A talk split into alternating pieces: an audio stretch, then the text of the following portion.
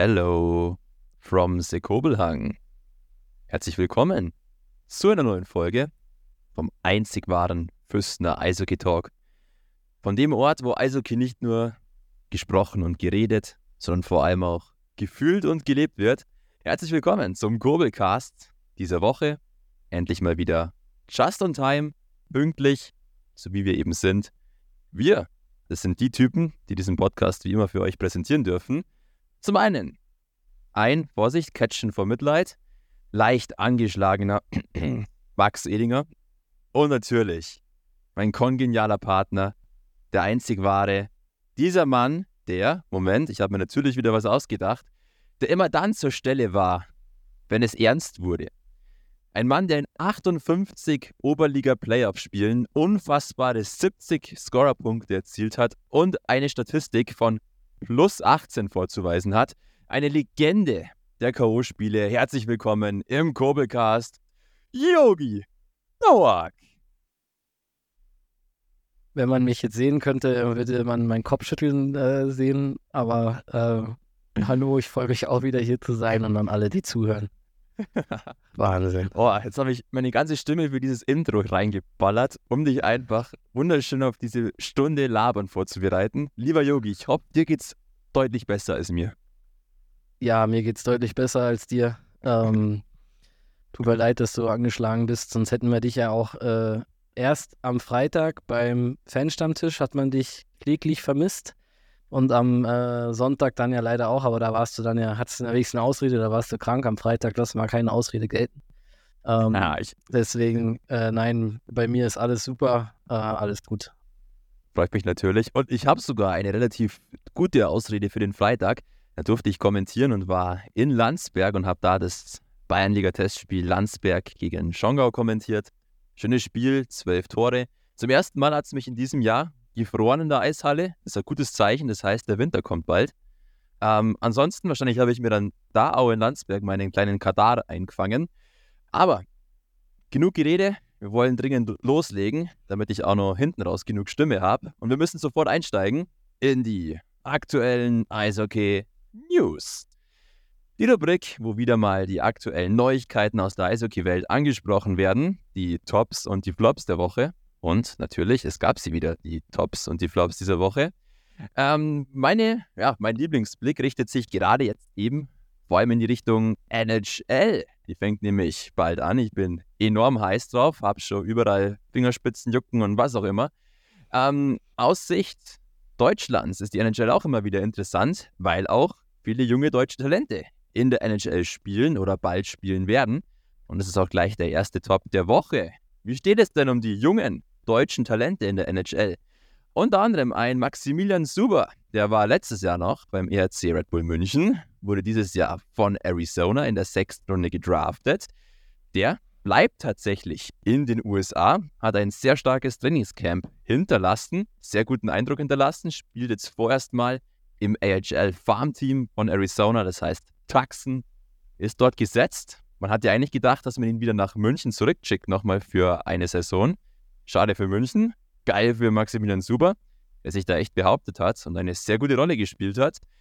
Ähnlich ist auch bei Lukas Reichel, der in den Testspielen für die Chicago Blackhawks enorm viel Eiszeit bekommen hat. Unter anderem auch ein Tor jetzt im letzten Test gegen St. Louis erzielt hat. Und einer, der besonders positiv jetzt in der Vorbereitung aufgefallen ist, deutsches Talent, ebenfalls Ex-Münchner, JJ Peterka.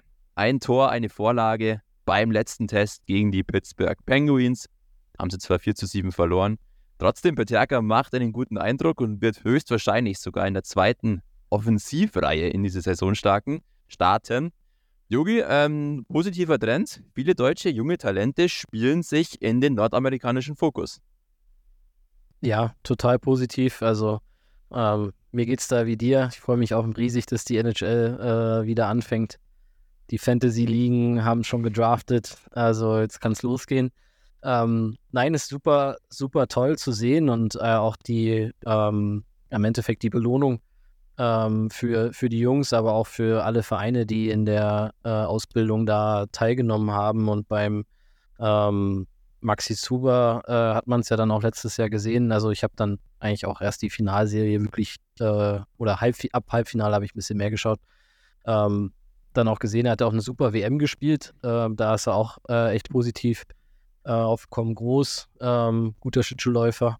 Super bei den anderen beiden. Also Reichel, denke ich, ähm, konnte man erwarten oder hätte man erwarten können, dass er jetzt den Sprung äh, bekommt, ähm, sage ich mal, in, in, in die NHL, dass er da festspielt und Peterka, ja, also da unter den Top 6 Stürmern zu spielen in der besten Liga der Welt, das ist schon, ähm, kann, schaff, hat nicht jeder geschafft oder schafft nicht jeder. Ähm, und das ist eigentlich ein cooler Trend, wenn man früher, sage ich mal, zurückblickt, ähm, wo ich, sage ich mal, das erste Mal sich an NHL mich erinnern kann, da war Jochen Hecht, Marcel Gottsch, dann ein bisschen später, aber Marco Sturm. Ähm, auch super Spieler, Marco Sturm ja auch äh, manchmal Top 6 gespielt, aber an sich waren die Deutschen dann eher so die äh, harten Arbeiter in der dritten, vierten Reihe, sage ich jetzt mal so. Ähm, gut, Christian Ehrhoff war überragend, auch immer Top-Verteidiger, das schon, aber äh, und das jetzt so zu sehen, Leon Dreiseitel, Peterka, Reichel, äh, Moritz Seider und jetzt vielleicht die ähm, die nächste Generation oder ja, Generation kann man es ja nicht nennen, aber dass die nächsten Jungs das da schaffen. Mega, super fürs deutsche Eishockey. Cool. Und ähm, wollen wir hoffen, dass sie sich da auch durchsetzen können. Da schieben einige nach, einige krass starke deutsche Eishockey-Talente. Du hast viele ehemalige deutsche NHL-Spieler erwähnt. Auch ein Dennis Seidenberg zum Beispiel fällt in die Kategorie, auch ein Thomas Greis zum Beispiel.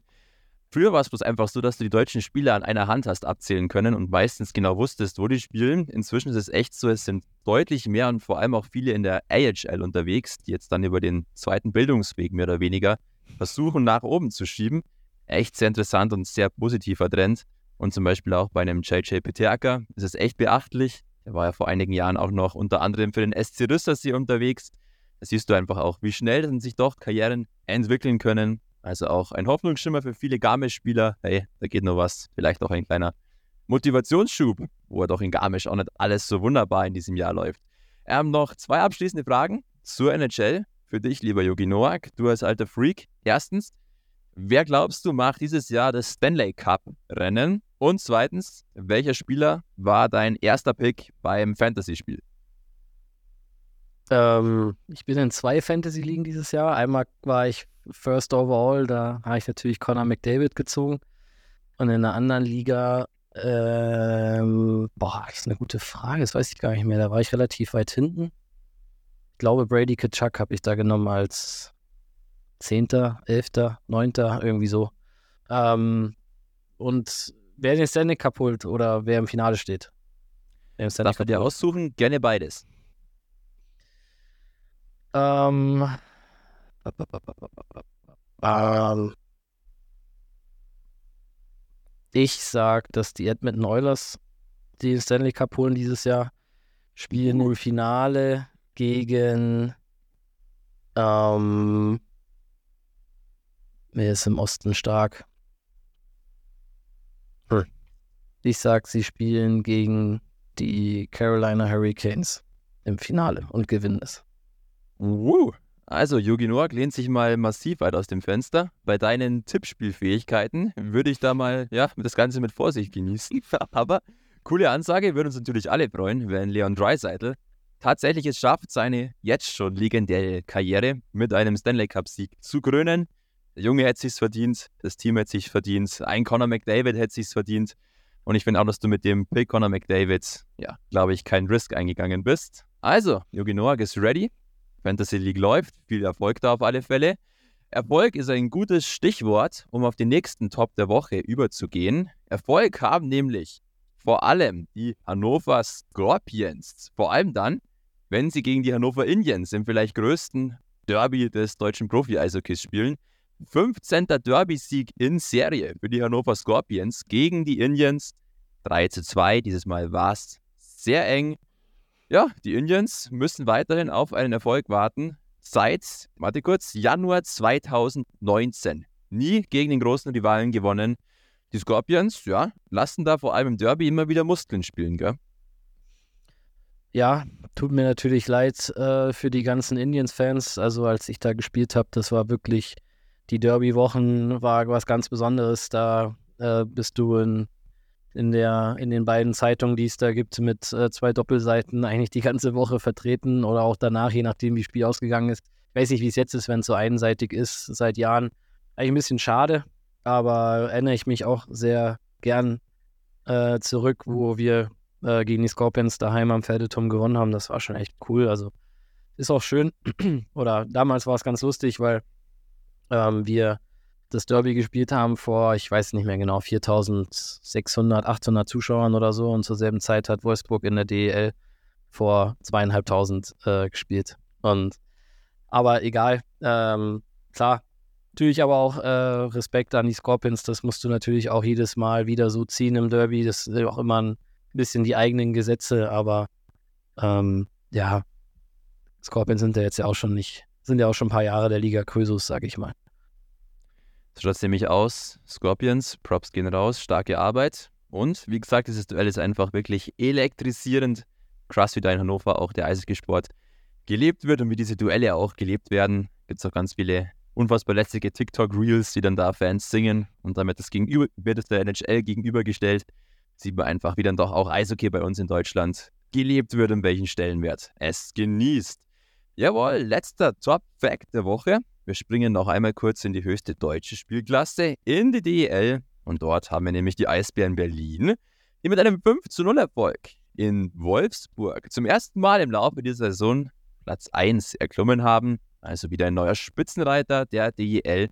Das war der vierte deutliche und auch spielerisch sehr überzeugende Erfolg in Serie für die Hauptstädter.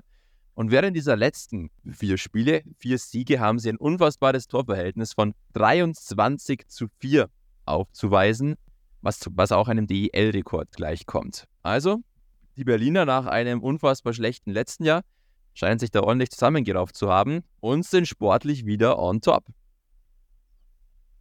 Ja, also kann man so unterschreiben. Ich finde es cool, dass die Liga wirklich so stark und so eng ist ähm, dieses Jahr, dass auch, äh, sag ich mal, vielleicht ein oder andere Überraschungsteam da jetzt gerade oben noch ein bisschen mitspielt.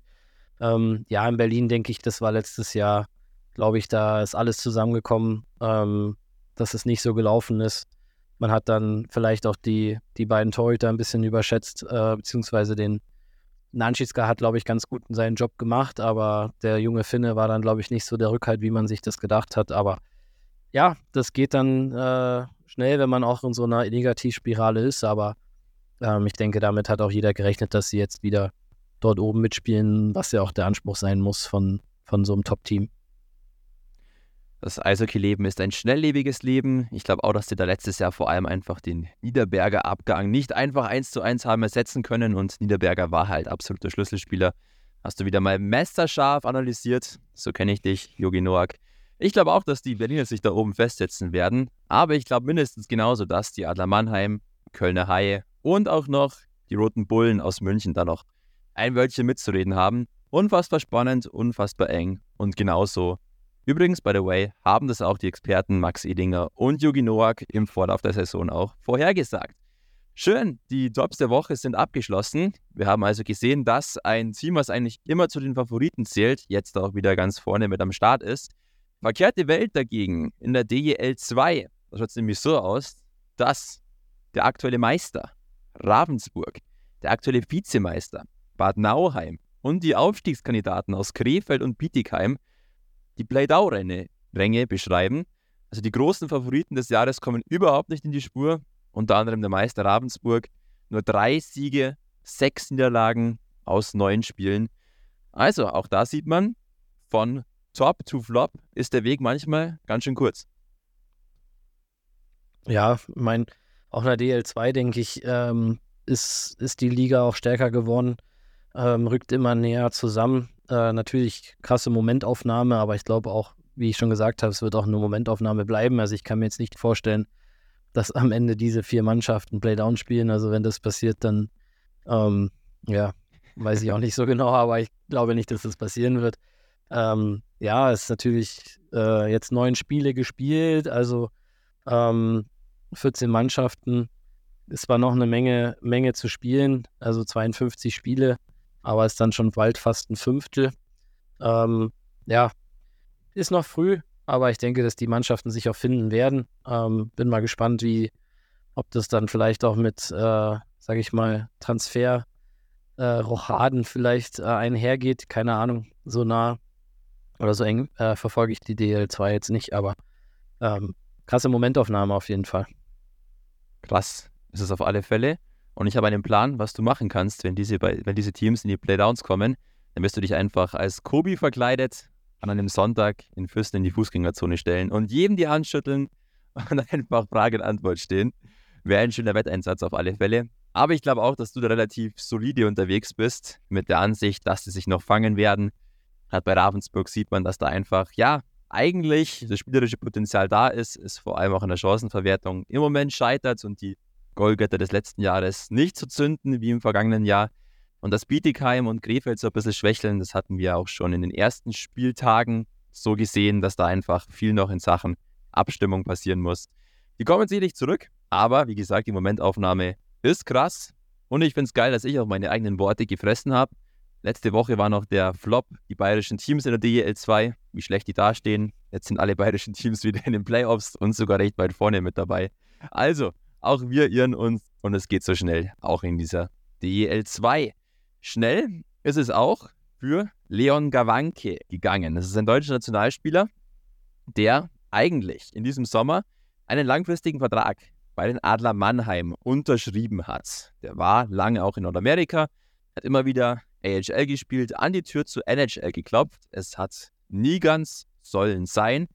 Er hat jetzt bei Adler im Sommer unterschrieben, doch dann kam kurzfristig die San Jose Sharks und haben gesagt, hey yo, wir machen dir konkrete Hoffnungen, dass du bei uns NHL-Spieler wirst. Komm mal rüber ins Trainingscamp, wir schauen uns dich an und dann sehen wir weiter. Gawanke war dann im Trainingscamp, hat auch im letzten Testspiel der Sharks über 17 Minuten Eiszeit genossen, war damit unter den Top 4 Verteidigern. Ja, jetzt leider Gottes die bittere Nachricht für Gawanke. Doch wieder AHL Eishockey. Er wird von den Sharks zum Farmteam, den Barracudas, geschickt. Spielt nicht Mannheim, die EL vorne mit, sondern wieder AHL und hat wieder leider Gottes diesen letzten Jump in die NHL vorläufig mal nicht geschafft. Muss immer beobachten, wie sich das in Sachen Verletzungen der Defense-Leute bei den Sharks entwickelt. Aber trotzdem persönlich für ihn ist sicherlich jetzt keine unfassbar angenehme Situation. Oder wie siehst du das, Yogi? Nee, ähm, denke ich auch nicht. Muss man, glaube ich, wirklich sehr viel mentale Stärke mitbringen. Vor allem dort drüben in Nordamerika ist so schnelllebig. Äh, an einem Tag kommst du in die, in die Kabine und dann sind seine Sachen gepackt und du darfst einmal, äh, keine Ahnung, manchmal quer durchs Land reisen. Ich glaube, das Farmteam ist jetzt nicht so weit weg bei denen, aber ähm, ja, auf der einen Seite schade, auf der anderen Seite vielleicht äh, auch so gewollt. Ich kann man ja von außen immer schlecht betrachten. 17 Minuten Eiszeit ist schon eine Menge für einen Verteidiger, ähm, in, auch in der Preseason. Ähm, San Jose wird eines der schlechtesten Mann, oder einer der schlechtesten Teams sein, äh, wahrscheinlich noch für die nächsten ein, zwei Jahre. Ähm, deswegen ist es, glaube ich, vielleicht für ihn auch einfacher, dort den Schritt zu kommen oder die Chance zu bekommen als in Winnipeg, wo er ähm, auch, ich glaube, er war auch einer der besten Verteidiger in der AHL, hat aber dann nie den, ähm, den Call-Up bekommen. Lag vielleicht auch daran, dass halt über, also in der, in der äh, ersten Mannschaft in Winnipeg schon viele oder einige rechte Verteidiger, also ich mhm. meine jetzt mit der Schusshand rechts, äh, schon gespielt haben. Ja, man muss das ja klarstellen. Kann ja auch mal sein, dass mal nicht Eishockey-Fachleute zuhören, obwohl natürlich alle Füssener Eishockey-Fans äh, Fachleute sind, aber man, vielleicht hört ja jemand aus Piting zu, da muss man das nochmal erklären.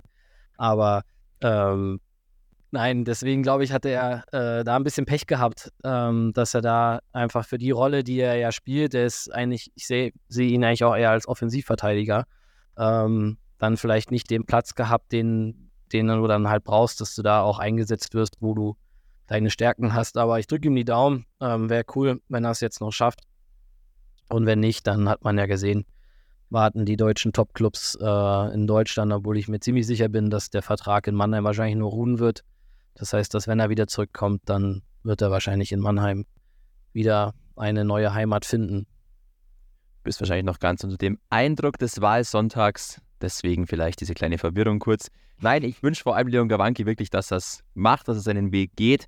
Ich schließe mich dir da zu 100% an. Ich vermute, dass wahrscheinlich San Jose gerade der Spot ist, wo du am ehesten irgendwie aufsteigen kannst, da da ganz viel nächstes Jahr ausprobiert werden wird. Absoluter Rebuild-Modus bei den Sharks. Einige große Stars nicht mehr da. Brent Burns und Co.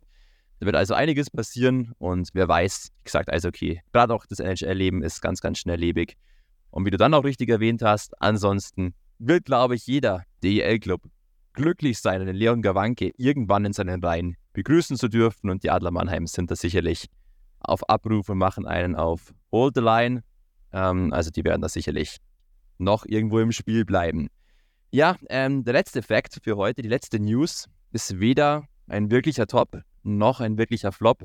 Diese Nachricht ist einfach nur unfassbar wichtig und ja, ich bin mir sicher, lieber Yogi Noak, dass du mir da zustimmst, dass dieses Thema ganz kurz angesprochen werden muss. Letzte Woche hat ja die Eishockey-Welt ein Thema erreicht, das mir persönlich durch ein paar Insider bereits bekannt war. Jetzt ist es auch offiziell. Es geht um den ehemaligen Tölzer Eishockey-Keeper, jetzt Miesbacher Eishockey-Keeper Anjan Gerardsdorfer, der im Januar diesen Jahres nach einer Trainingseinheit über Schmerzen in der Brust geklagt hat.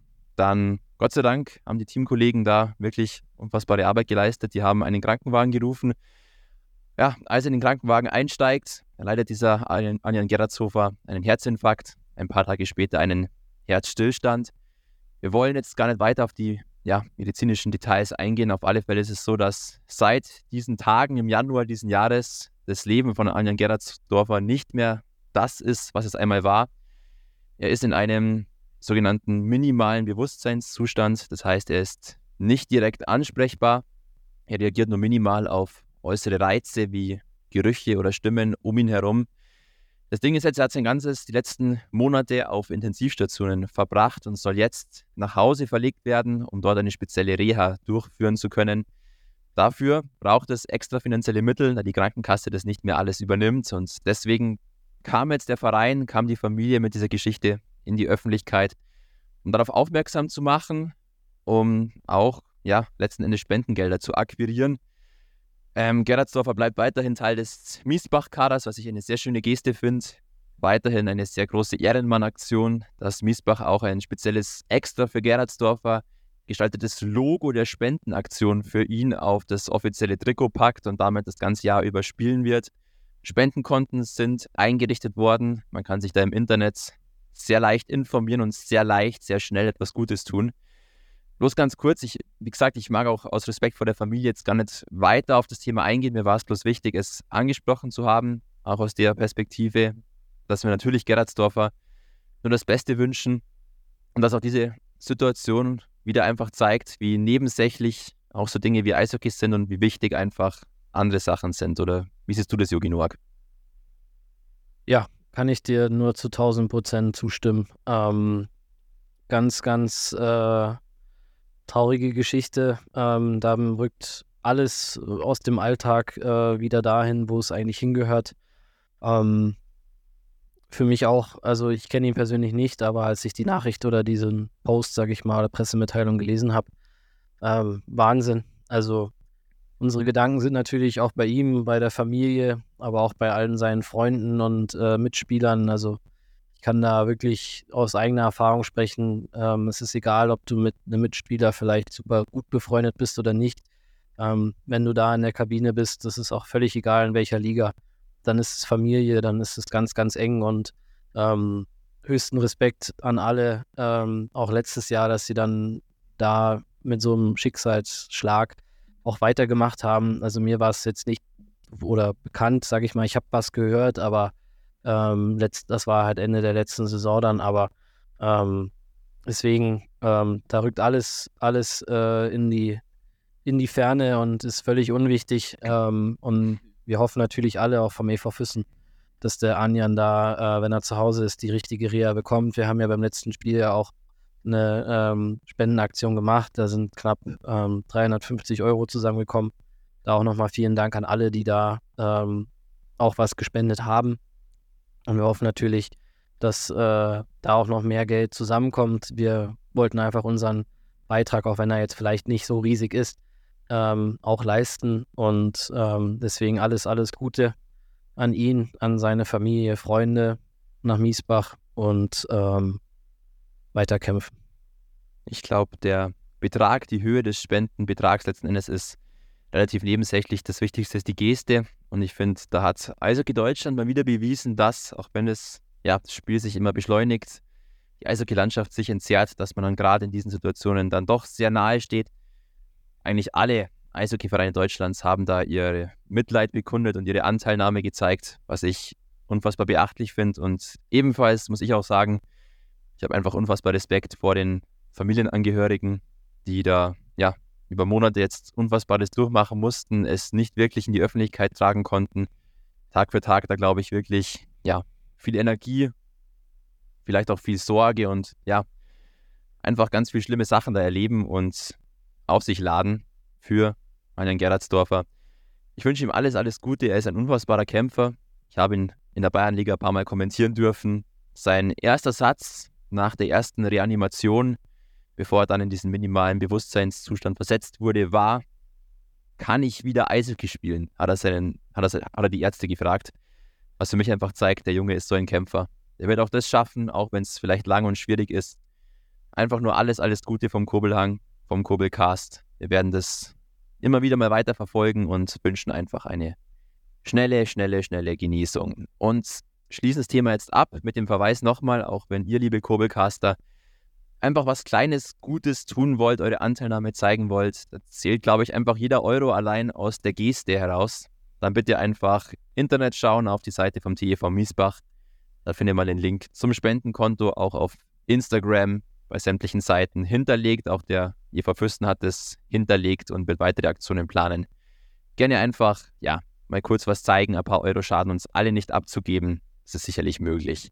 Ja, ähm, wir schließen die News der Woche mit diesem traurigen Thema, versuchen trotzdem jetzt den Throwback zu meistern, den Rückblick auf das Wochenende der Oberliga Süd und starten wie immer mit der ja, ersten Erkenntnis der Woche, nämlich der Klatsche der Woche. Und die Klatsche der Woche haben die Höchstadt Alligators erlebt, die zu Hause gegen Weiden mit 8 zu 0 verloren haben.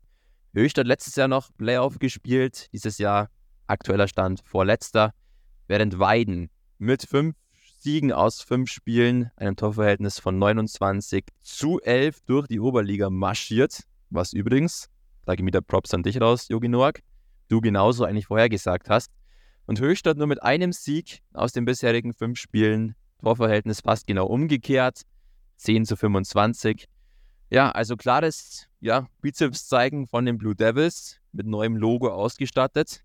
Da haben sie mal kurz Höchstadt aufgezeigt, wer der Boss in der Liga ist, oder? Ja, ich denke, ähm, hat jetzt, glaube ich, keiner so erwartet, weil es ja auch ein Derby ist bei ihnen und die letzten Jahre ja eigentlich auch immer relativ eng war. Auf der anderen Seite auch da, ich meine, klar, gut, fünf Spieltage, wir haben jetzt erst vier. Das ist alles noch so am Anfang. Ähm, wenn jetzt Höchstadt rein theoretisch sechs Punkte holen würde am Wochenende, dann, klar, mathematisch wahrscheinlich nicht richtig, aber ähm, dann könnten sie auch Vierter sein. Also auch da äh, muss auch noch viel, viel Eishockey gespielt werden. Ähm, aber ich glaube, das haben sich die Verantwortlichen da auch äh, in, in Höchstadt ein bisschen anders vorgestellt weil ich glaube auch die Zuschauerzahl war nicht so berauschend ähm, fürs Derby. Klar, ist noch sehr warm draußen und so weiter, aber ähm, ja. Aber ich denke, gegen Weiden oder gegen Heilbronn, sage ich jetzt mal, die Top-Teams in der Liga, ähm, kann man schon mal schnell unter die Räder kommen, glaube ich. Ja, da ist einfach kein Kraut gewachsen gegen die Blue Devils Weiden. Ich weiß nicht, ob du jetzt letztens auch mal das Spiel von den Weiden dann verfolgt hast, aber was macht dieses Team so unfassbar stark, dass die ja wirklich jedes Spiel eigentlich haushoch und klar gewinnen? Ist es einfach der enorm breite Kader? Ist es vielleicht auch die Coachingleistung von Buchwieser oder passt da einfach gerade in Weiden so ziemlich alles zusammen?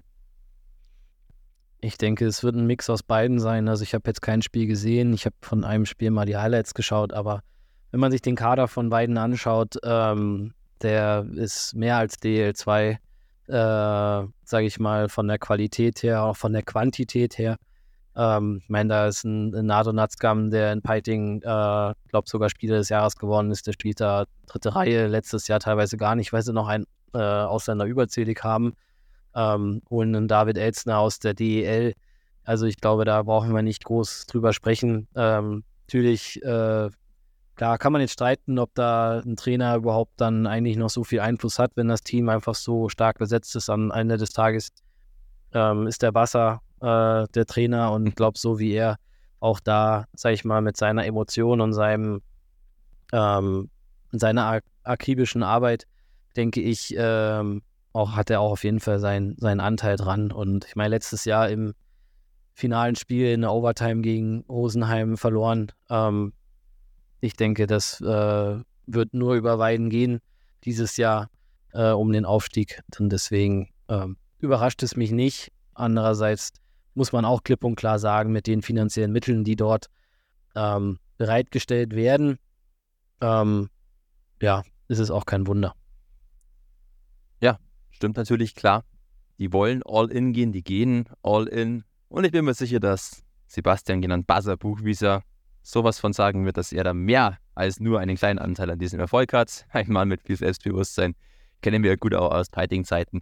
Ja, aber der Erfolg gibt ihm recht. Im Moment läuft es wirklich sehr gut bei Weiden. Wir wünschen Weiden weiterhin das Beste und hoffen, dass Höchstadt wieder ein wenig in die Spur findet. Das ist bisher wirklich noch nicht das Gelbe vom Ei. Das Gelbe vom Ei haben aber vielleicht wieder andere Spieler gefunden, die in der Vorwoche noch eher weiter unten anzusiedeln waren und deswegen jetzt unser Überraschungsteam der Woche sind mit dem positivsten Trend. Und das sind die Absteiger aus Bayreuth. Die Tigers haben jetzt im Laufe der vergangenen Woche drei Siege in Serie gelandet und sind zurück in den Playoff-Plätzen. Also die haben sicherlich den Kobelcast gehört, haben da gehört, dass ich sie so weit unten gerankt habe, beziehungsweise als die Enttäuschung der Woche betitelt habe und haben sich zusammengerissen und sind wieder in die Playoff-Plätze marschiert. Ähm, coole Geste von Bayreuth, oder? Ja, also ich fand es am Sonntag nicht so schön, dass du die da so heiß gemacht hast, dass sie gegen uns gewonnen haben. Also eigentlich nochmal fürs Protokoll, du bist schuld. Ähm, nein, ich denke, wie ich auch schon gesagt habe oder wie wir gesagt haben, die sind auch, äh, sage ich mal, ähm, individuell super besetzt und glaube ich, war nur eine Frage der Zeit, dass sie sich dort ein bisschen mehr finden, obwohl jetzt beim Spiel gegen uns am Sonntag, ähm, wir haben halt wirklich, ich weiß nicht, wie viele Torschüsse, auf jeden Fall eine Menge, ähm, sind da auf einen, auf einen sehr gut aufgelegten Kai Christian im Tor äh, gestoßen, den sie auch, sage ich mal, relativ kurzfristig aus, aus Hamburg äh, durch die Insolvenz dort dann verpflichten konnten. Ähm, ja, ich denke, dass auf jeden Fall ein Playoff-Team äh, sein wird, die ja auch immer noch ein paar Verletzte haben, das darf man auch nicht vergessen. Also die waren auch noch nicht mal richtig komplett. Für uns war es ein bisschen schade, weil ich denke, aus unserer Sicht war da auch ähm, auf jeden Fall was drin am Sonntag. Die, die Zuschauer, die da waren, äh, haben das, denke ich, auch gesehen. Leider ein bisschen ähm, das Pech gehabt, dass dann nicht vielleicht noch der eine oder andere ein bisschen reinkullert, aber da hat man gesehen, dass äh, Bayreuth unsere Fehler ähm, dann auch gnadenlos ausgenutzt hat und äh, im richtigen Moment die Tore geschossen hat.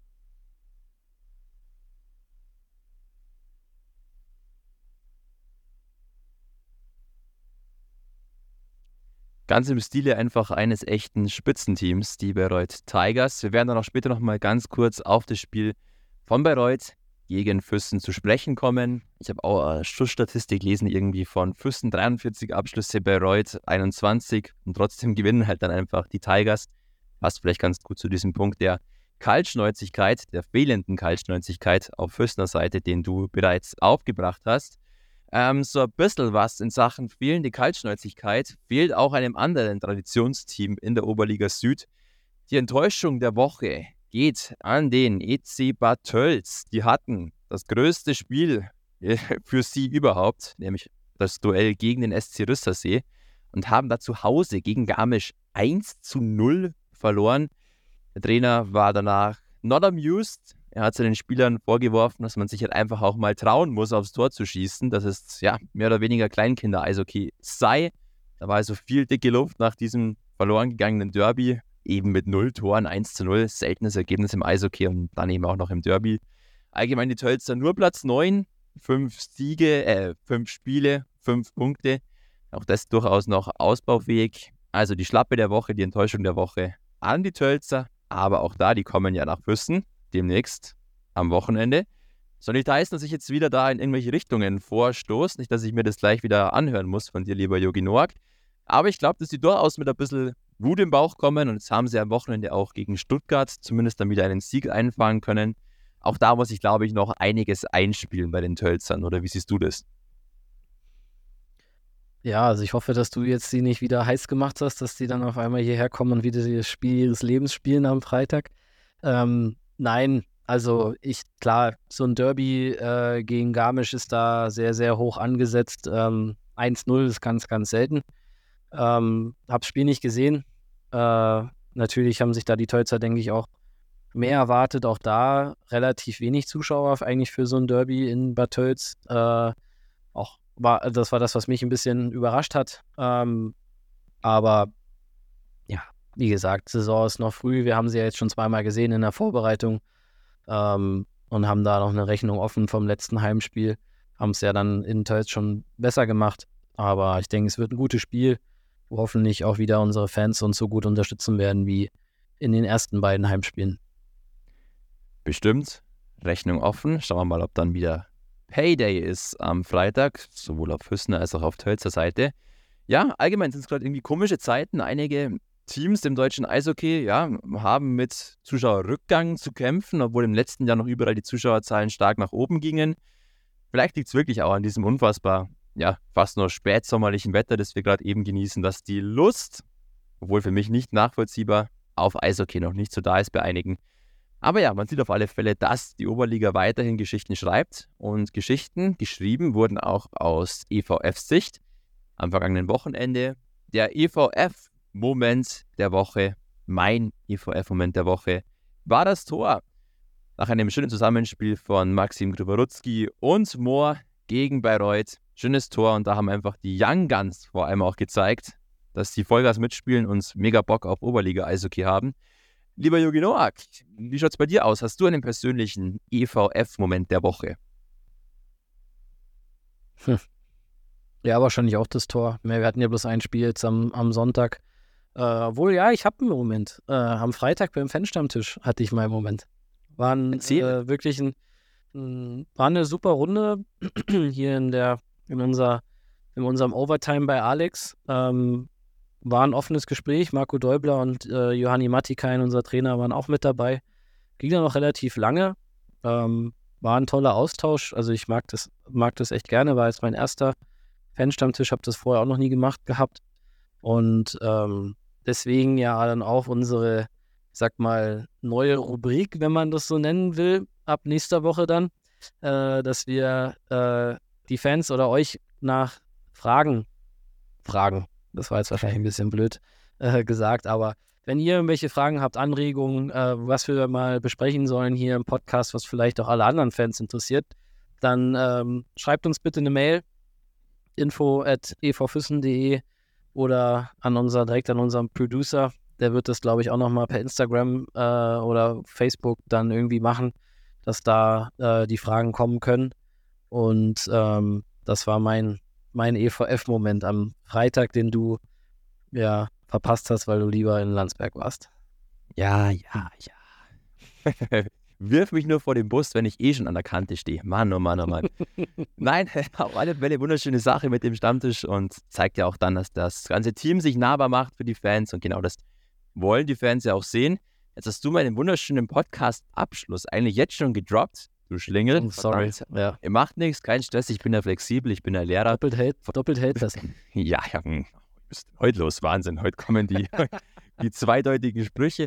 Ähm, nein, auf alle Fälle, liebe Podcaster, liebe Kurbelcaster, genauso soll es nämlich sein. Bitte an uns sämtliche Fragen, Anregungen, Wünsche, den Herzschmerz schicken. Wir gehen sehr gerne darauf ein, entweder per E-Mail oder wenn man ein bisschen fixer unterwegs ist, dann auch gerne slide in die DMs vom EV Fürsten und dann kann man da sicherlich auch ein kleines Feedback hinter hinterlassen oder auch in den Kommentaren unter dem Kurbelcast-Post bei evfuessen auf Instagram. Also, da sind wir auf alle Fälle offen für sämtliche Gesprächsanregungen, weil dieser Podcast ist nicht nur von Eishockey-Fans, sondern eben auch für Eishockey-Fans, nämlich für euch. Und sind wir schon sehr gespannt, was dann da so für Anregungen uns ja, in den Kurbelcast flattern. Ähm, ein schöner Abschluss für die Rubrik EVF-Moment der Woche, die sich dann immer wieder mit dem EVF Insider anschließt. Deiner großen Bühne, Yogi Noak, wo du mal Vollgas Eier zeigen kannst und einfach rausballern kannst, was du so an News hast, die sonst keiner hat. Wie schaut es denn aus? Ähm, Verletzungsupdate. Wie geht's Bauer Neudecker? Wie geht's Tobi Bader? Ist sonst irgendjemand dazugekommen? Wie schaut einfach der Kader im Moment aus? Wie ist die aktuelle ja, Fitnesslage beim EV Füssen? Ähm, also Tobi Bader und äh, Bauer Neudecker, sage ich mal, geht es den Umständen entsprechend gut, machen beide Fortschritte, werden aber beide am Wochenende noch nicht einsatzfähig sein. Bei Bauer wird es auch noch ein bisschen länger dauern, bei Tobi hoffe ich nicht so lange. Ähm, ansonsten äh, werden wir dieses Wochenende, oder zumindest am Freitag, ähm, mehr Unterstützung aus Kaufbeuern haben. Ähm, die DNL-Mannschaft von Kaufbeuern spielt am Wochenende nicht. Das heißt, dort werden wir dann wahrscheinlich das erste Mal auch mit vier Reihen oder kompletten vier Reihen äh, auftreten können. Ich hat in Garmisch schon ganz gut funktioniert. Da hat er dann kurzfristig der Pius Salzleiter absagen müssen. Das waren es dann nicht genau vier Reihen. Und ähm, die Jungs trainieren jetzt auch heute schon bei uns mit. Wahrscheinlich fast die ganze Woche.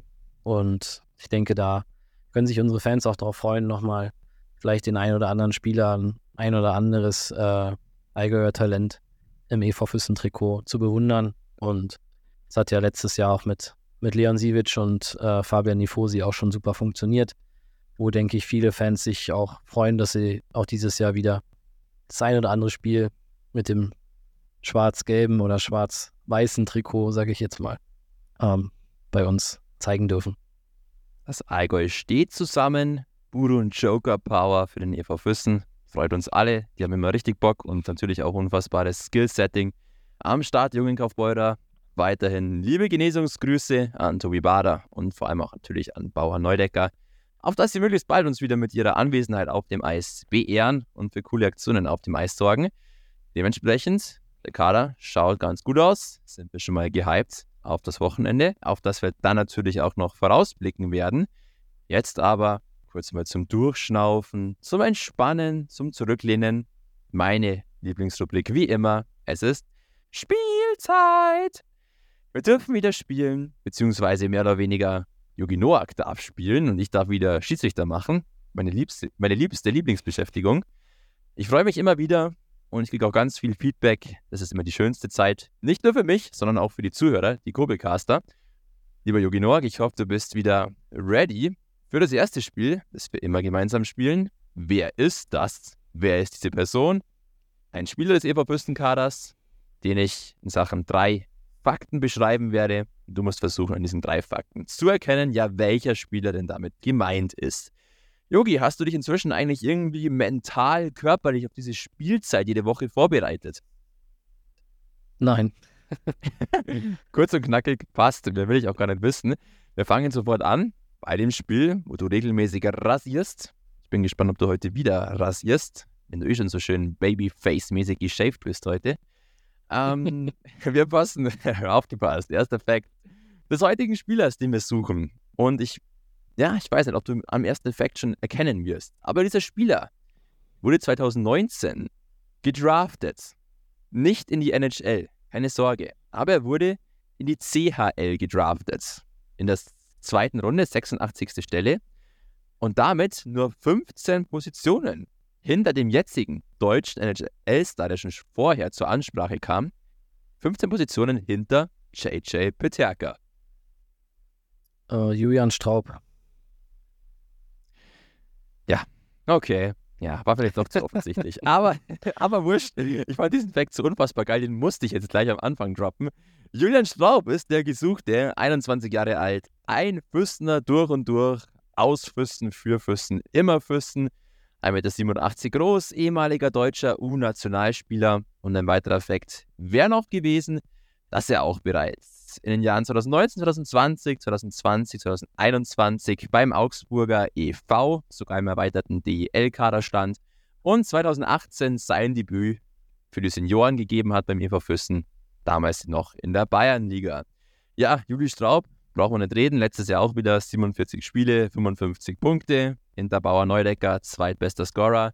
Unfassbar wichtig, unfassbare Identifikationsfigur, von mir immer nur der Sunny Boy genannt. Ähm, wichtiger Spieler in der Kabine, wichtiger Führungsspieler, großes Talent, geile Skills am Start und wie gesagt, nur 15 Positionen hinter JJ Peterka damals im CHL-Draft. Ich glaube, der hat noch einiges vor sich, oder, der Julian Staub? ja, ich hoffe einiges im EVF-Trikot. Aber ähm, nein, Juli, also wir nennen ihn äh, immer Rocky, ist sein Spitzname. Äh, wurde dann nochmal Rockstar genannt, obwohl er alles andere als ein Rockstar ist. Also beim Juli habe ich immer gesagt, wenn ich, ein, wenn ich jetzt schon eine Tochter hätte, die äh, in seinem Alter wäre, dann wünschte ich, dass er mein Schwiegersohn wird, weil er oh. einer der, der nettesten und zuvorkommendsten äh, jungen Männer sind, die, mit denen ich die Ehre hatte, zusammenzuspielen. Und ich habe dann äh, zwar lustig gemeint, aber auch total ernst gesagt, wenn, wenn ich für einen Spieler im Kader letztes Jahr Geld bezahlen müsste, um ihn anzuschauen, dann, dann wäre es Juli. Und äh, das ist eigentlich echt, ähm, was der auch im Training zeigt, äh, mega, mega geil und mega schön zu sehen. Ich denke, jeder ist total happy, ihn zu haben. Ähm, mich freut es auch, dass er seine Ausbildung ähm, bei unserem Sponsor ISAS, äh, glaube sehr, sehr gut auch ähm, abgeschlossen hatte. Jetzt, also Ende, Anfang diesem Jahres, das ist schon ein bisschen her, ähm, mit Tobi Bader auch zusammen übrigens. Und ähm, ja, ich glaube, über ihn brauchen wir nicht viel reden. Ähm, überragender Spieler, auch überragender Teamspieler, der das Team auch immer ähm, als erstes nimmt. Deswegen hat er dieses Jahr auch zu Recht ähm, den Buchstaben auf der Brust. Ähm, ist natürlich äh, auch in dem jungen Alter jetzt schon sehr, sehr wichtig und ein Führungsspieler. Da muss er jetzt auch, glaube ich, dieses Jahr noch ein bisschen reinwachsen. Aber das macht er auch und da bin ich mir zu 1000 Prozent sicher. Und ich denke, wir freuen uns alle, ähm, dass, er, dass er bei uns ist. Komplettes Füssener Eingewächs, auch wenn er mal weg war. Aber hat hier alles gelernt und äh, liebt seinen EVF über alles. Schaut nämlich aus. Er war mal ganz kurz weg. Ein Jahr lang Memmingen Oberliga, 32 Spiele, 11 Punkte. Ansonsten einmal Fürsten, immer Fürsten. Und hey, also mehr Lob, mehr positive Eigenschaften, als du gerade eben aufgezählt hast, könnte ich nie und nimmer zusammenbringen. Ich glaube, der Juli Straub wird jetzt schon rot anlaufen, wenn er das hört. Also, Juli Straub, Ehrenmann, cooler Typ. Ich mag ihn brutal gern. Und einfach ein unfassbar geiler Eishockeyspieler. Juli Straub war unser gesuchter Mann für heute. Wir müssen weiterspielen und kommen zum nächsten wunderschönen Spiel, das da heißt Laber It. Laber It ist das Spiel, wo zwei Geschichten über den EV Fürsten erzählt werden und nur eine ist wahr, die andere nicht. Und Yugi Noak muss herausfinden, ja, welche ist denn die wahre, welche ist denn die falsche? Yogi, du jammerst jede Woche über dieses Spiel. Ich hoffe, dieses Mal jammerst du auch wieder, weil da macht es mir am meisten Spaß. Und ich hoffe, wir können loslegen. Bist du ready? Ja, also ich hoffe, dass die, die Fans reinschreiben, dass wir das ab, äh, ab jetzt einstellen und irgendein anderes Spiel spielen. Aber ich, Nie. wir können gleich, ich habe äh, jetzt, nachdem ich sehr, sehr viel Feedback bekommen habe, ähm, habe ich auch eine Frage an dich gleich. Aber die äh, können wir, machen wir, wenn ich mich hoffentlich nicht blamiert habe und richtig tippe, weil ähm, viele der Sachen, auch wenn ich richtig gelegen bin, sind einfach nur geraten, muss ich ehrlich gesagt zugeben. Ein unfassbar ehrlicher Yogi Noak. Nein, aber es würde mich jetzt schon interessieren. Jetzt hau doch mal raus die Frage an mich bitte. Ich will auch mal was beantworten. Ja, willst du nicht? Nee, ich will erst mal meine Sachen, hören. Wir, Stück für Stück. Willst du erst glänzen und mich dann wieder vor den Bus schmeißen? Na, okay, dann lass ich jetzt mal mit mir machen. Gar keinen Stress. Also, die heutigen Geschichten, die ich für dich vorbereitet habe. Erste Geschichte. Jeder weiß, dass das Stadion des EV Fürsten in den 60er Jahren Kobelstadion hieß. Dieses Kobelstadion wurde Anfang der 60er Jahre umgebaut, renoviert, vollständig überdacht und fasste dann nur mehr 7000 Zuschauer, zuvor waren es 16.000 Zuschauer. Damit wurde das Kobelhang zum ersten vereinseigenen Eisstadion eines deutschen Eishockeyvereins und war nach dem Kriegsende eine ganz große Sensation. Das war die erste Geschichte. Das erste vereinseigene Eisstadion stand in Füssen mit dem Kobelstadion. Zweite Geschichte aus der Geschichte des EVF. Der EV Füssen ist mit zwei Siegen und vier Vizetiteln das bis heute erfolgreichste deutsche Team in der langen Geschichte des ältesten internationalen Eishockeyturniers der Welt, des Spengler Cups. Das ist die zweite Geschichte EV Füssen, zwei Siege, vier Vizetitel, damit das erfolgreichste deutsche Team in der Spengler Cup Geschichte. So, Yogi, jetzt hau mal raus. Wie schauen wir aus? Was denkst du, was ist wahr und was ist falsch? Ich würde gerne nochmal den Tag der Gala neu erleben, wo ich aber nicht auf der Bühne stehe, sondern einfach nur zuhöre.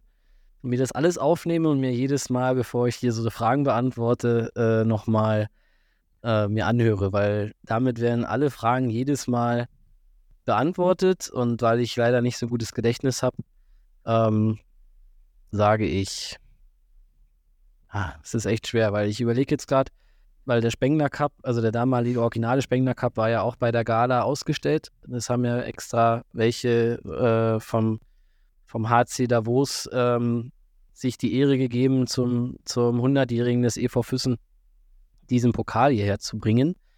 Ähm, und da war auf jeden Fall irgendwas, dass wir da, ja, waren wir die Besten, ich weiß es nicht. Ja. Ja, ich will es nicht ewig in die Länge ziehen. Ich, äh, ich tippe auf den Spengler Cup. Ja, der Spengler Cup ist leider Gottes die falsche Geschichte. Ja. Ausgedacht von mir, beziehungsweise nicht ganz ausgedacht, sondern bloß in Teilen, war es auf alle Fälle, dass das Kurbelstadion tatsächlich damals das erste vereinseigene Eisstadion des deutschen Vereins in Deutschland war und damit eine große Sensation. EV Fürsten hat tatsächlich zwei Siege und vier Vizetitel eingefahren, damit bist du völlig richtig gefahren. Einziges kleines Detail, was in dieser Aussage falsch war. Damit ist der EV Fürsten nicht der erfolgreichste deutsche Verein in der Geschichte des Spengler Cups. Dieser Titel gebührt bis heute dem Berliner SC, der drei Siege und vier Vizetitel eingefahren hat. Also ganz, ganz knapp vorbei. Ich würde sogar eigentlich sagen, ich gebe dir einen halben Punkt, weil du zumindest noch wusstest, dass der EV Fürsten die zwei Siege und die vier Vizetitel eingefahren hat. Also, alles in Ordnung. Ich glaube, wir können nächste Woche nochmal spielen. Aber jetzt bin ich gespannt, was du an mich für eine Frage hast. Bitte. Ähm, da du ja ein, ein eingefleischter äh, EC Piting-Enthusiast bist, ist meine Frage äh, an dich: Wer sind die drei Spieler, die in Piting an, draußen an der Halle hängen? Ja, drei Spieler, die nicht mehr für Piting spielen. ähm, Ty Morris, Brad Miller und boah, Milan Kosturek vielleicht? Nein, falsch. Aber, Ty, aber, Simon aber, Meyer. Morris und Brad Miller und der Meyer Butzi. Ah, okay. Ja, ja. Ja, gut, zwei von drei.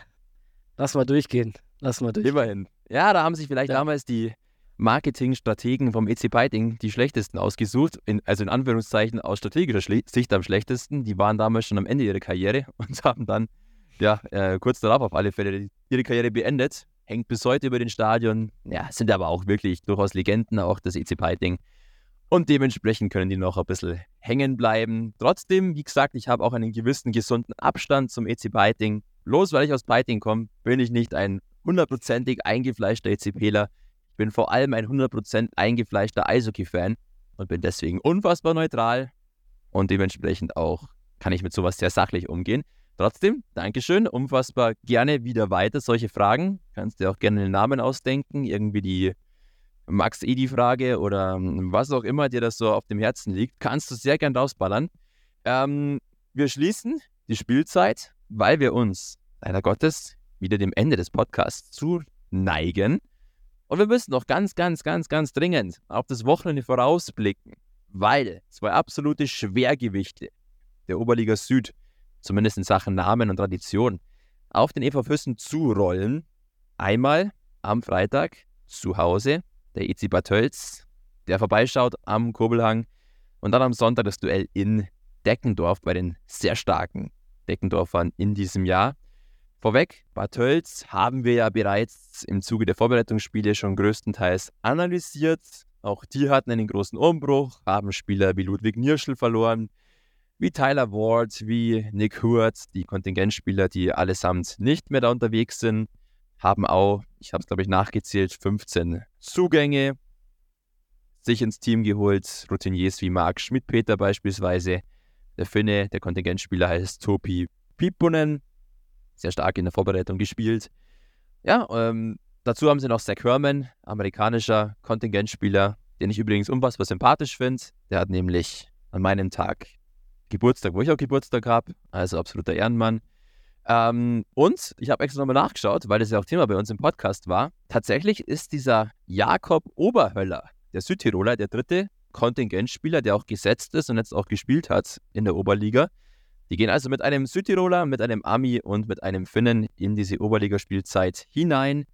Wie gesagt, Yogi, wir haben schon viel über die Tölzer geredet in den letzten Wochen eigentlich. Wenn du jetzt das Team nochmal so beschreiben möchtest, außer auf den ersten Blick hin mehr oder weniger, was ist so das herausstechende, die herausstechende Eigenschaft vielleicht auch des Bad Tölz? Ich denke, die Ausgeglichenheit. Also letztes Jahr war es ja wirklich äh, überwiegend die eine Top-Reihe. Ähm, ich denke, das hat man jetzt auch bei den Spielen gegen uns gesehen, dass da jetzt nicht nur die erste Reihe wirklich gefährlich sein kann, sondern auch die zweite und dritte Reihe. Und ich denke, dass da das, das Geld ein bisschen aufgeteilt wurde ähm, oder versucht wurde. Und ähm, ja, wie gesagt, wir haben ja schon ein bisschen über sie gesprochen. Also wenn man äh, Meisterspieler wie den Schmidt-Peter und den Edfelder und äh, da ist noch einer, der Krumm, Krumme oder Krumm irgendwie so. Ähm, tut mir leid, wenn ich den Namen nicht, nicht äh, kenne.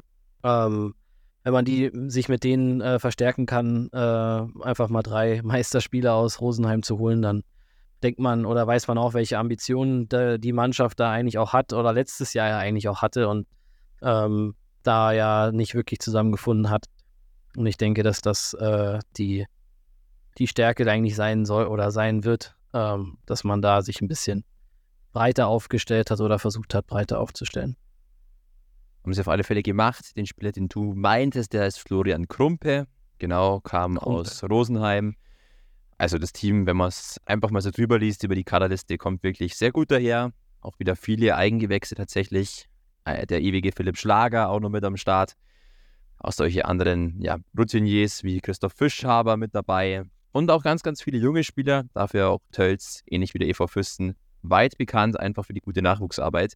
Ich freue mich immer auf die Duelle mit Tölz. Es ist immer, sind sehr viele, sehr sympathische Leute da auch in der Vereinsführung und im Umfeld des Vereins. Macht immer Spaß eigentlich. Und tatsächlich sind die Duelle eigentlich meistens sehr eng geführt. Wir klammern jetzt mal das letzte Testspiel zu Hause gegen Tölz aus. Das war eine Eintagsfliege sicherlich. Aber nein, ich freue mich auf alle Fälle sehr auf dieses Duell. Hier wurde viel umgebaut bei den Tölzern. Das genaue Gegenteil eigentlich tatsächlich ist bei Deckendorf passiert in der Offseason. Die haben den Großteil ihres Kaders eigentlich zusammengehalten und sich nur punktuell verstärkt. Da zähle ich nur eins, zwei, drei Neuzugänge. Die haben also wirklich nur punktuell das Ganze nochmal aufgebessert, kommen natürlich mit unfassbar viel Eishockey-Prominenz eigentlich daher. Die stellen zwei Olympiateilnehmer. Timo Pielmeier im Tor, absolute DEL-Legende, 323 DEL-Spiele als Keeper gemacht für Ingolstadt. Natürlich der ewige Thomas Greilinger, der doch nochmal spielt, wo man erst gemunkelt hat, ah, vielleicht hört er jetzt doch einmal auf, der alte Greilinger. Nein, er zieht es nochmal durch. 834 DEL-Spiele, einmal WM, einmal Olympiateilnahme. Lebende Legende des Eishockeysports sicherlich. Immer noch am Start, trifft, und punktet weiterhin sehr gut. Thomas Pielmeier, auch 409 DEL-Spiele. Benedikt Schopper, 721 DEL-Spiele. Und dazu jetzt noch eben punktuell verstärkt durch Spieler wie Thomas Gulder, der in Regensburg absoluter Leistungsträger war. Oder auch Carter Popov, der Kanadier, der in Passau letztes Jahr der absolute Erfolgsgarant war. 35 Spiele, 61 Punkte. Also ja, Deckendorf nicht umsonst mit vier Siegen aus vier Spielen, oder? Definitiv. Ähm, ich denke, da braucht man nicht mehr, mehr viel aufzählen und da hast du jetzt wahrscheinlich noch drei, vier Top-Spieler gar nicht äh, erwähnt und ähm, absolute Top-Mannschaft. Äh, klar, aus Deggendorfer Sicht Wahnsinn und ähm, ja, Keilinger, Pielmeier auf jeden Fall, ähm, sage ich jetzt mal, die, die Charaktere oder die, die Stars, wenn man sie so nennen will, die, denke ich, auch immer ähm, auch viele Auswärtsfans ins, äh, oder wenn sie auswärts spielen, viele Heimfans in die Stadien bringen. Ähm, immer schwierig in Deggendorf zu spielen, weil sie jetzt auch seit Jahren auch immer einen guten Zus Zuschauerschnitt haben. Ähm, wird, denke ich, auch am Sonntag so sein. Deswegen äh, werden wir da als die absoluten Underdogs äh, hinfahren. Aber auch da ähm, will ich meiner Mannschaft in keinster Weise irgendwelche Chancen ähm, ab, sprechen, weil das Spiel muss auch erstmal gespielt werden und ähm, ist auch oft so, gut, ich glaube, die spielen jetzt am Freitag gegen Heilbronn. Schauen wir mal, wie das Spiel für sie ausgeht. Aber ähm, wird dann auch eins der, der Top-Spiele äh, sein der Liga. Aber ich denke, äh, wie wir ja auch gegen, gegen Garmisch gezeigt haben, wenn bei uns alles gut läuft, jeder, jeder an Bord ist, ähm, dann können wir auch jede Mannschaft schlagen und das könnte man auch, oder werden wir dann hoffentlich auch am äh, Sonntag in Dengendorf sehen, obwohl man natürlich auch, wenn man diese Kader vergleicht, auch einfach offen und ehrlich sagen muss, dass das eigentlich auch eher eine Liga höher gehört als in diese Liga. Aber sei es drum, wir freuen uns drauf, ähm, gegen so eine Mannschaften zu spielen. Macht immer Spaß. Und genau das ist auch die richtige Einstellung und genauso musst du in die Sache herangehen, keine großen Erwartungen, aber trotzdem sich auch nicht verstecken und einfach mal schauen, was geht. Ja, es ist eigentlich alles gesagt über diese beiden Teams. Was ich immer noch ganz cool finde als kleinen Service, die Player to Watch, die vielleicht ganz interessant sind und die vielleicht auch nicht unbedingt gleich so und ja, gleich ins Auge fallen, wenn man sie eben kennt vom Hörensagen her. Bei Bad Tölz finde ich ganz interessant, dass du da vielleicht deinen unbekannten Bruder eingeschmuggelt hast. Das spielt jetzt nämlich seit diesem Jahr Oliver Noack, ebenfalls aus dem, oder hat auch Nachwuchs gespielt bei den Eisbären Berlin Juniors, kam jetzt von Selb, DEL 2, junger Kerl, U24-Spieler, Hast du da noch irgendwelche Familiengeschichten, die du uns irgendwie verschwiegen hast? Hm? Nein, habe ich nicht. Äh, den Namen Noah gibt es aber im, im, Osten wie Sand am Meer. In Berlin jetzt eigentlich ein bisschen weniger, aber ähm, nicht verwandt und nicht verschwägert. Aber äh, wie du sagst, Player to Watch ähm, auf jeden Fall. Ähm, hat da jetzt auch durch die, äh, ich sag jetzt mal, in Anführungszeichen fehlende dritte, äh, fehlende dritte Importstelle ähm, glaube ich, auch in der ersten Reihe gespielt. Zumindest in den Spielen, wo wir gegen die gespielt haben, auch echt einen guten Job gemacht dafür, dass er noch so jung ist. Ähm, Denke ich, äh, wird seinen Weg machen. Würde er machen? Mit dem, mit dem den. Nachnamen halt nicht einfach. Das Erbe ist schwer, ich weiß. Aber es kann vielleicht auch beflügeln, wenn man dann dich sieht, wie du es, wie weit du es gebracht hast als ein Noak. Also der kann ja nur genauso erfolgreich werden wie du. Ähm, bei den Deckendorfern, der Player to Watch, ein ganz interessanter Mann, der schon vor einigen Jahren den Status des Supertalentes eigentlich vorzuweisen hatte, der auch vor, ich glaube, zwei Spielzeiten noch Bayernliga bei Erding gespielt hat mit einer Förderlizenz. Und den habe ich da schon gesehen und habe mir gedacht, boah, okay, der ist richtig stark. Spielt jetzt auch immer wieder DEL bei Straubing. Jonas Stern, der ist mir wiederum sehr sympathisch. Der hat nämlich auch an meinem Geburtstag Geburtstag lauter coole Novemberkinder, unfassbar. Ja, der ist sehr jung, der ist 19 Jahre alt, äh, 18 Jahre alt wird 19, spielt sehr stark, beim letzten Jahr schon offensiv, sehr auffällig, jetzt nochmal bestärkt natürlich auch dadurch, dass er die EL ab und zu spielen darf. Der auf alle Fälle definitiv ein Player to watch, auch für die Zukunft der Deckendorfer, oder? Ja, also ich glaube, wenn er so weitermacht, wird es schwierig für Deckendorf ihn zu halten. Ähm, wenn er natürlich höher spielen kann, dann äh, wünscht man das natürlich auch jedem. Und ähm, schön, dass auch die ISAP bekommt, dass es Vertrauen bekommt, auch die Chance in der DEL zu spielen.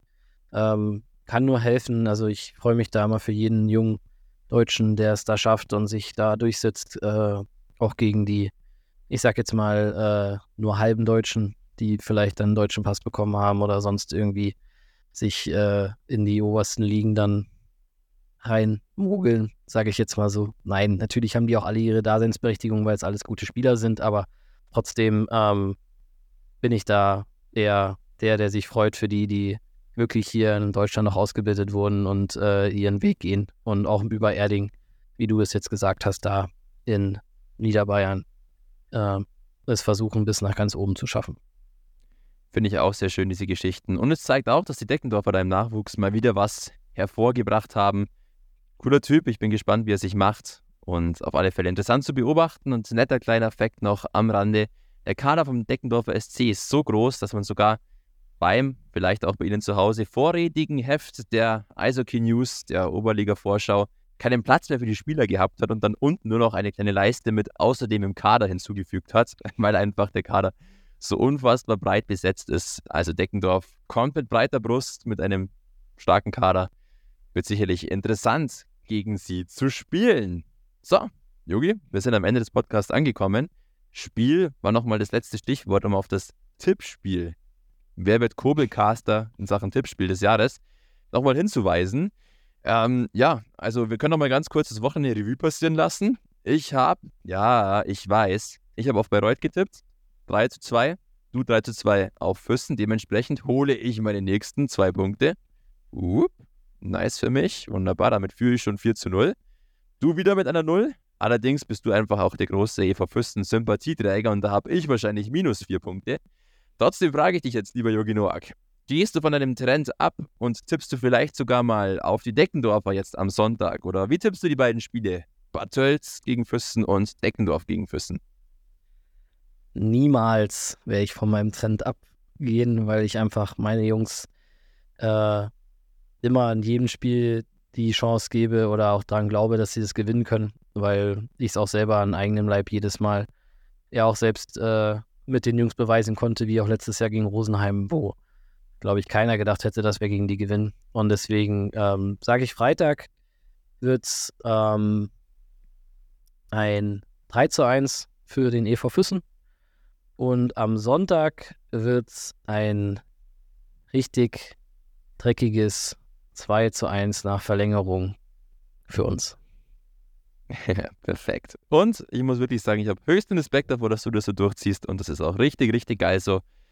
Ich dagegen mache nicht Fishing for Compliments, nicht Fishing for Sympathiepunkte. Ich sage aber, Freitag gewinnen wir gegen Tölz, weil wir es einfach schon mal gemacht haben und weil uns die Tölzer, glaube ich, von der Spielweise her ganz gut liegen könnten. Am Freitag gibt es ein 4 zu 2 zu Hause gegen Tölz, einen Sieg. Und am Wochenende müssen wir einfach sportlich ehrlich sein. Bei aller Sympathie, alles cool, aber ich glaube, dass da Deckendorf dann doch der etwas stärkere Gegner ist. Dann tippe ich auf ein, was machen wir? Ja, ein 5 zu 1 für die Deckendorfer. Aber auch da lasse ich mich gerne ins Besseren belehren. Und wenn dieses Spiel wirklich 2 zu 1 nach Verlängerung für die Füssen ausgeht, dann stelle ich mich in dieses Kobi-Kostüm und stelle mich in die Altstadt Füssen an einem Sonntag mit den Touris. Mache ich gern für dich dann. Gut, Jo, hey. Bonkt. Das, das ist aber sowas von ein Deal. Ähm, lieber Yogi Noak, wir haben es wieder geschafft. Wir haben wieder ein kleines bisschen überzogen, aber überziehen ist okay. Es waren viele wichtige Themen heute zu besprechen. Trotzdem, der einzig wahre Füßner Eishockey Talk muss irgendwann ein Ende finden. Das ist jetzt gekommen. Liebe Kobelcaster, vielen lieben Dank erneut fürs Zuhören. Vielen lieben Dank für die letzten Wochen.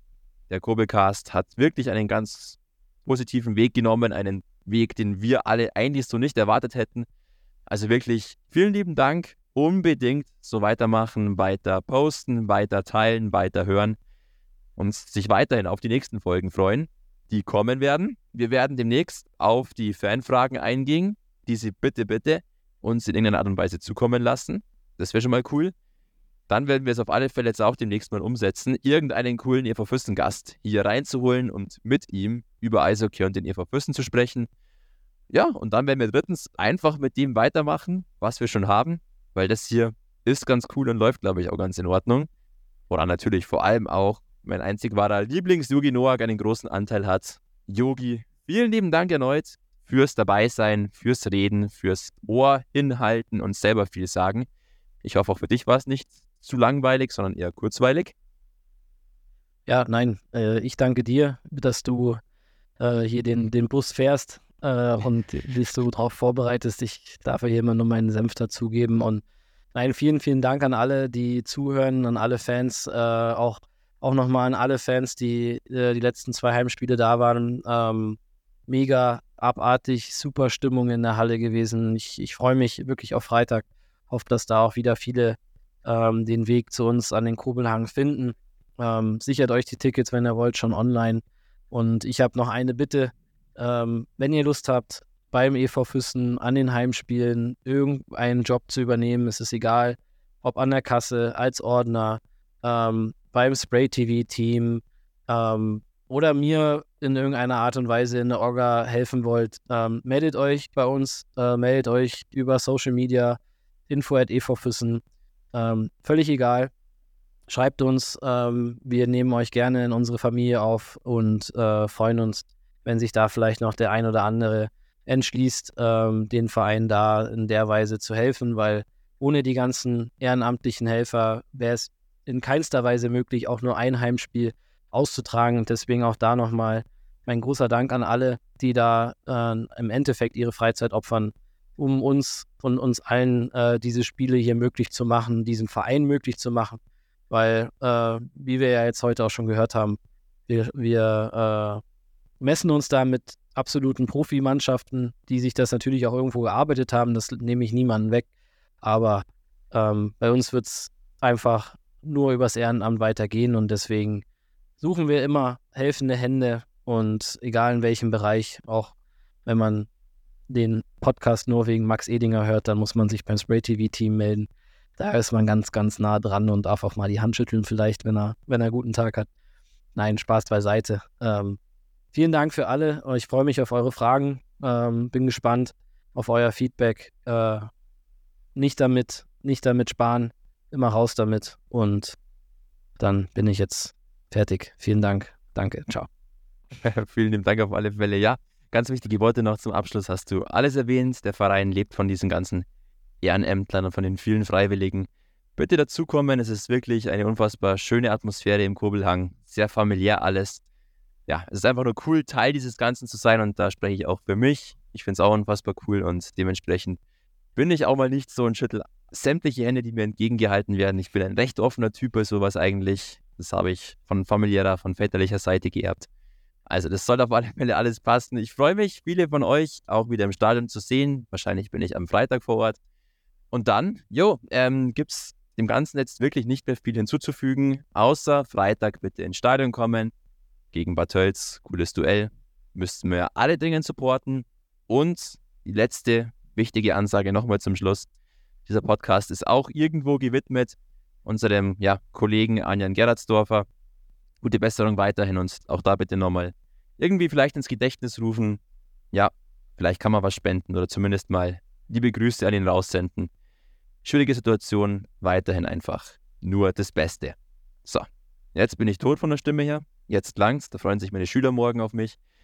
Ich sag, schön mit Ö, wünsche dir, lieber Yogi Noak, einen schönen Abend, eine schöne Woche. Wir hören uns, wir sehen uns. Danke für das Interesse und bis bald. Ciao, ciao. Ja, ich danke auch, vielen Dank. Und äh, auch nochmal das, was Max gesagt hat. Alle Gedanken und viel, viel Kraft an die Familie und Freunde von, vom Anjan. Und ähm, schaut in unseren, unseren letzten Game Day Post, da ist auch nochmal der Link für die Spendenaktion. Ähm, wir werden es auch nochmal veröffentlichen, ähm, was jetzt unsere ihr-Fans im Endeffekt auch schon gespendet habt. Also ähm, vielen, vielen Dank auch schon mal dafür. Und ähm, unsere Gedanken sind bei ihm. Und bis nächste Woche für. Anjan. Ciao, ciao.